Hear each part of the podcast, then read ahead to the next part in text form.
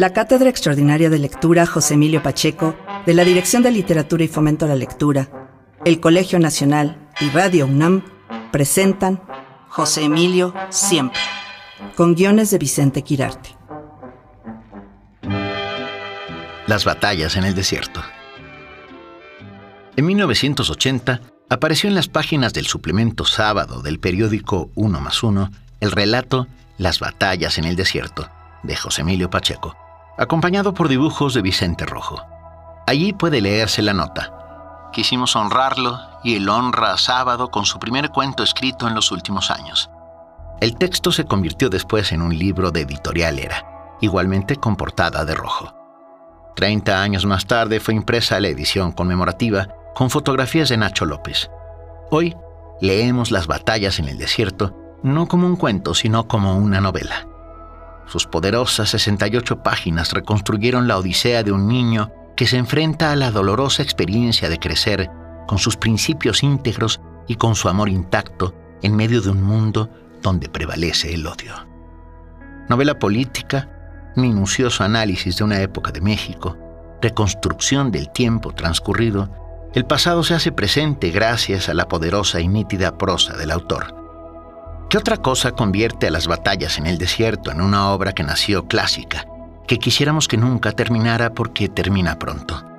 Dos horas bastan para hacer el ejercicio que demanda la lectura rápida y breve de una obra que merece relecturas subsecuentes.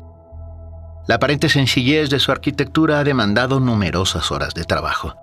Así lo demuestra comparar el texto aparecido en el periódico con la edición del libro tres décadas más tarde. Son numerosos los cambios hechos por el autor, pero no alteran la metáfora original.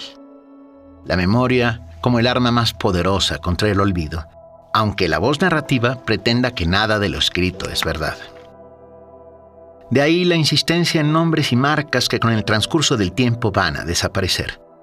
El procedimiento es más dramático desde el momento en que la novela se sitúa en el México de Miguel Alemán cuando la revolución prometía justicia, prosperidad y progreso para todos. La novela es una fuente de inspiración para lectores cada vez más jóvenes, y también para lectores que sin ser jóvenes piensan que José Emilio Pacheco es autor de un solo libro. No les falta razón, el autor parece haber nacido para escribir esa obra, y después de mil escrituras, desembocar en ella. La historia es sencilla y compleja, el amor de un niño por una mujer adulta en medio de un país que se destruye y se reinventa. Los niños de gestas anteriores de los libros de relatos de José Emilio se resumen en Carlos, ese niño que recibe el reproche original de la canción de Café Tacuba, titulada precisamente Las batallas. Oye, Carlos, ¿por qué tuviste que decirle que la amabas a Mariana? Mariana, Mariana es el título de la película que Alberto Isaac dio a su versión cinematográfica de la novela entre cuyos méritos se halla haber elegido escenarios y personajes naturales de la colonia Roma. Carlos quiso ser el protagonista de una historia de antemano destinada al fracaso, pero en este fracaso halló el triunfo y la iluminación de sus agradecidos y cada vez más numerosos lectores. Texto Vicente Quirarte. Voces Mariana Morales Guerra y Benito Taibo.